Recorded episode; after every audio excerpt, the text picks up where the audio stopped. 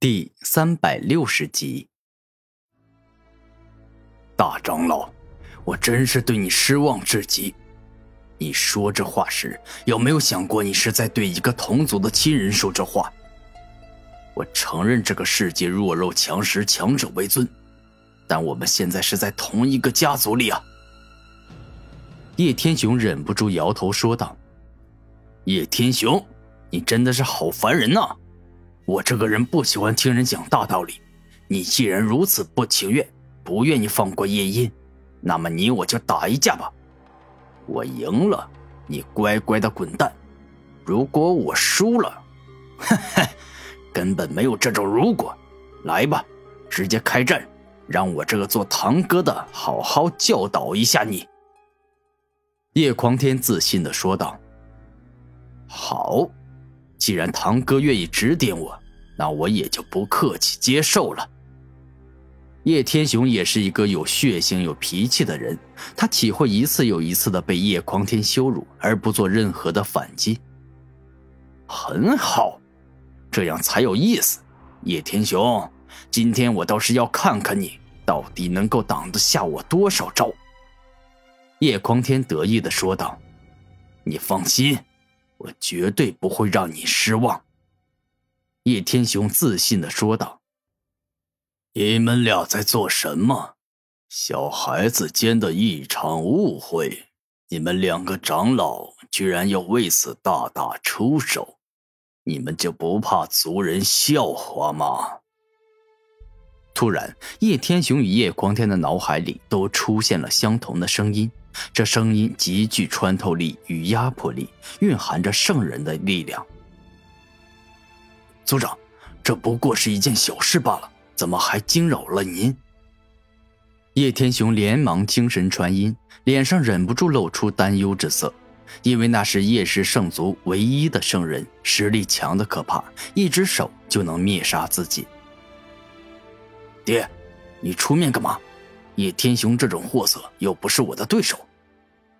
叶狂天有些生气的对着自己的父亲精神传音：“儿子，乖，别闹了。我身为叶氏圣族的族长，是有义务支持公道的。你们俩若因为此等小事大打出手，那到时候这个叶氏圣族都会以此事当茶余饭后的笑话。若是还传出去，那我叶氏圣族的面子可就丢完了。叶氏圣族的族长叶傲天一直都很注重家族的声誉。爹，当年连叶成宇那样天赋异禀、论才能可以跟您比肩，仅次于我儿叶王这样的人才，都能睁一只眼闭一只眼，让我毒害他。但今天为何不能偏帮我，非要替叶天雄主持公道啊？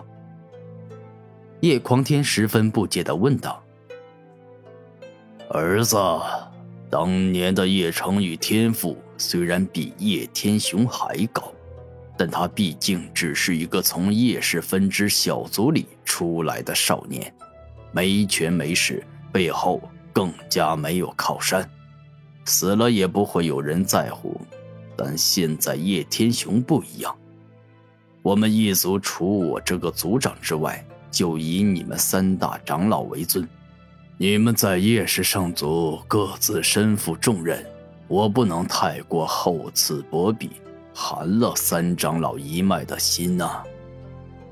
叶傲天客气的对自己儿子精神传音：“叶天雄，此事叶音确实是有不对的地方，但我儿叶狂天那是大长老，我孙儿叶王。”更是我族血脉返祖的天骄之王，今后是要继承我族长之位的。他们既然开口相劝，你还是要给他们面子，让此事就这样过去吧。叶傲天毫不客气地对叶天雄精神传音：“说到底，你之所以会出面阻止我们，并非是要主持公道，而是怕你儿子、孙子。”因为不分青红皂白偏帮叶音之事，让族人与外人笑话，所以你才出面阻止。你所做的一切都只是为他们俩着想。叶天雄内心一想就明白了这件事，但他不能说出来。族长，您说的是，天雄遵命，此事就让他这样过去，既往不咎了。叶天雄为了自己今后的利益，不得不委曲求全。叶音，此事你毕竟有错，给我马上向叶天雄认个错，今后不得再对同族人如此无礼。你这简直就是在败坏我族的名声与风气。耀天看叶天雄挺配合，于是也给他一些面子，连忙向叶音精神传音。当叶音听到自家族长的精神传音，面色立刻大变，毫不犹豫的便是向叶天雄道歉：“三长老，此事是我错了，还望您原谅。”叶音这一生，由于有叶天鹰这个二长老在背后撑腰，这一生都没向别人道过歉。故此，连自己该认什么错、向什么人道歉都没做过。你应该道歉的是我儿子女婿，你不该羞辱他们，更不该看不起他们。不过，现在族长都在看着，我不能跟他斤斤计较。叶天雄内心经过思考之后，决定彻底放过叶音。叶音，你知道错就好，下次不要再犯便可。叶天雄温柔的说道：“多谢长老原谅，下次我保证不会再犯。”叶音嘴上这么说，其实只说了上半句，内心还有下半句话：“如果还有下次，我保证把你儿子女婿都杀了，让他们长不了嘴，开不了口，这样你就一辈子都不会知道我下手杀了他们。”叶音这个人瑕疵必报，心狠手辣，是属于恩将仇报的那种人，所以哪怕是一点小仇恨，他也一定会记在心里。叶天雄，这件事就这样算了，但你的儿子女儿天赋平平，就跟普通家族弟子一样，你生出这样的孩子来，老实说，是真的给家族丢人。三长老之位是不能够传给外人的。你招上门女婿没用，若是到了规定时间，你的儿子女儿没有那个实力，那三长老之位你就让给其他族人吧。毕竟我们一族一向有能者居之。